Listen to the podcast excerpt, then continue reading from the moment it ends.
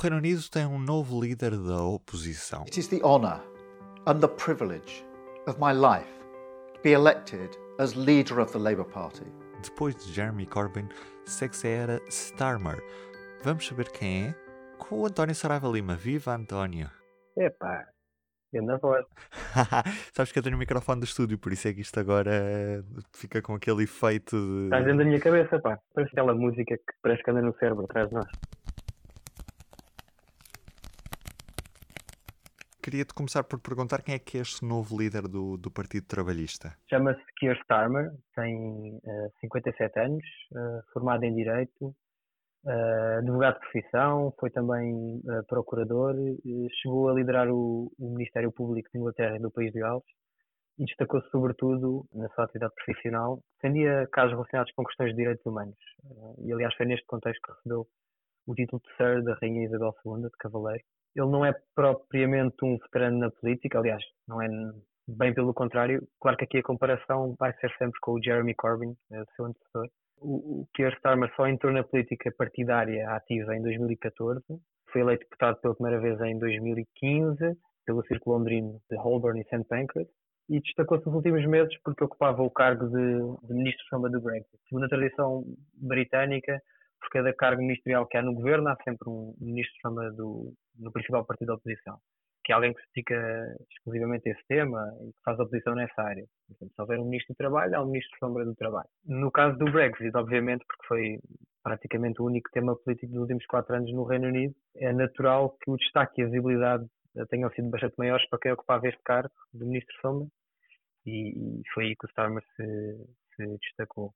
E aqui é interessante porque, de facto, o Keir Starmer, por isso mesmo, ele esteve na linha da frente no combate que os trabalhistas fizeram ao, ao, ao governo do Partido Conservador por causa do Brexit, mas apesar de tudo ele não sai tão fragilizado politicamente como Jeremy Corbyn, apesar de ser também um rosto de uma estratégia para o Brexit que é, foi unanimemente considerada eh, um fracasso, aliás, culminou na, na, na derrota nas eleições legislativas de dezembro, foi a pior derrota do Labour desde 1935, um, explicação, pelo menos a explicação que eu vejo para isto, tem a ver com, apesar de ele ter dado as balas pela estratégia da direção, não deixou de se evidenciar porque defendia uma postura muito mais pró-europeia do que o Jeremy Corbyn, nomeadamente ele defendia uma posição Remainer num cenário de segundo referente.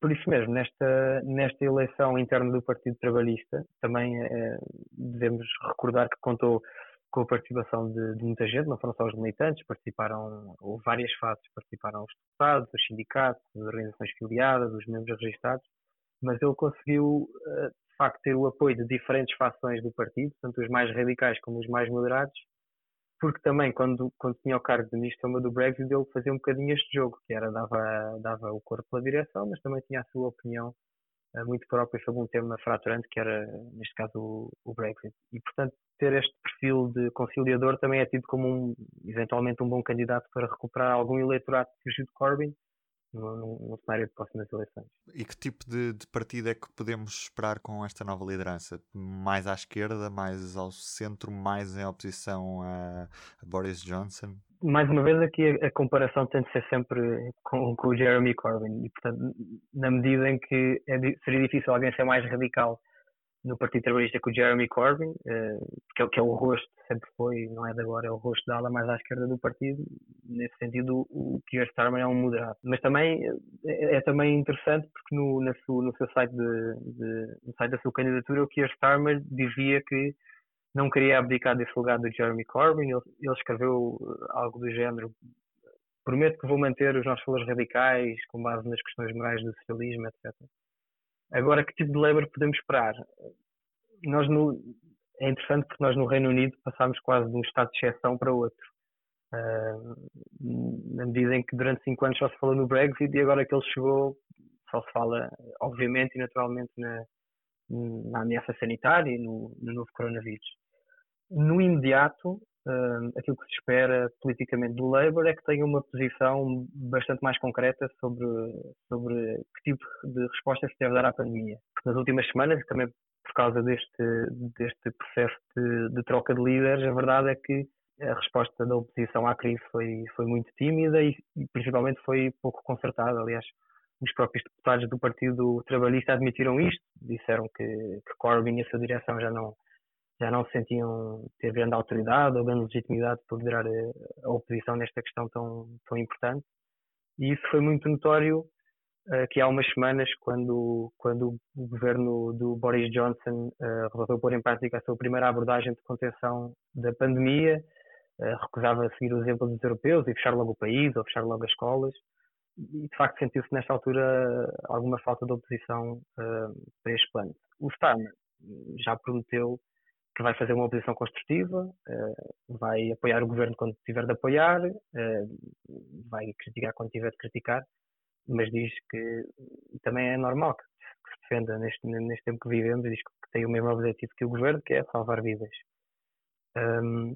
Quanto ao resto, eu acho que o foco do Labour, nos próximos tempos pelo menos, uh, continuará a ser sempre aquilo que veio do processo do Brexit Neste momento nós estamos no, no, período de transição uh, até ao final de dezembro, ou seja, o Reino Unido continua a gozar todos os direitos e até todos os deveres do Estado-membro da União Europeia, nomeadamente no, no, no mercado único e na União Aduaneira, e portanto neste sentido há um enorme risco, também por uma posição um bocadinho irredutível do Governo, de chegarmos a 2021 e não haver um acordo, um novo acordo comercial. E portanto eu acho que o Starmer e o Labour nestes primeiros tempos provavelmente em todo o seu mandato, uh, vão focar-se em tentar impedir que isto aconteça, uh, tentar dar segurança às pessoas, aos trabalhadores, aos negócios, aos serviços. Vai ser, uh, não sei se podemos esperar assim uma grande mudança ideológica, porque estamos a falar de problemas muito práticos, tanto por causa do, da pandemia como por causa do Brexit.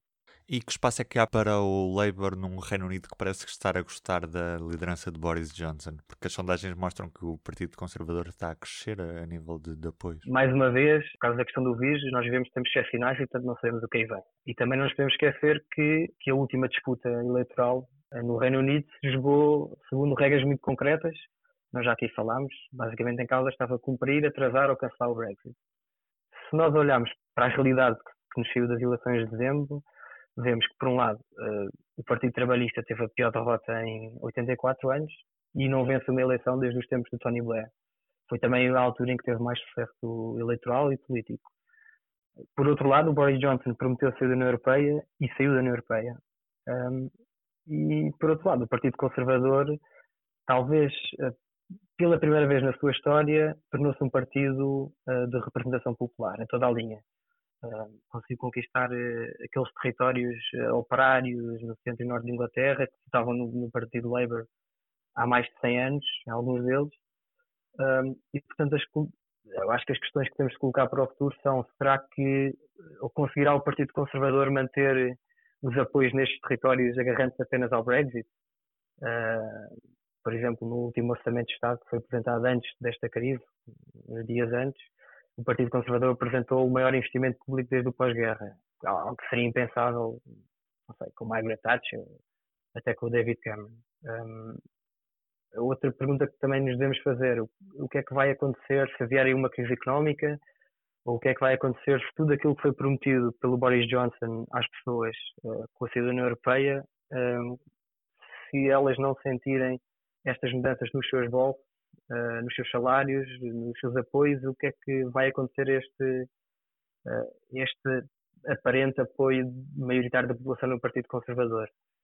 Uh, nós não nos podemos esquecer que foram, que foram os conservadores que impuseram a austeridade à última crise e marcou também, de facto, as pessoas. basicamente, aqui a questão é: será que o Partido Conservador se transformou ou esta redefinição do mapa eleitoral no Reino Unido foi apenas circunstancial? Por isso mesmo, eu acho que o, tanto o sucesso como o insucesso de, tanto dos trabalhistas como dos conservadores vai ser desgaste nestes eixos uh, e a abordagem do Keir Starmer também. Muito obrigado, António. Bom trabalho, obrigado. obrigado. Em todos os momentos, a fidelidade continua consigo, para que a vida não pare. Fidelidade Companhia de Seguros S.A. E do P24? É tudo por hoje. Resta-me desejar-lhe um bom dia. Até amanhã. O público fica no ouvido.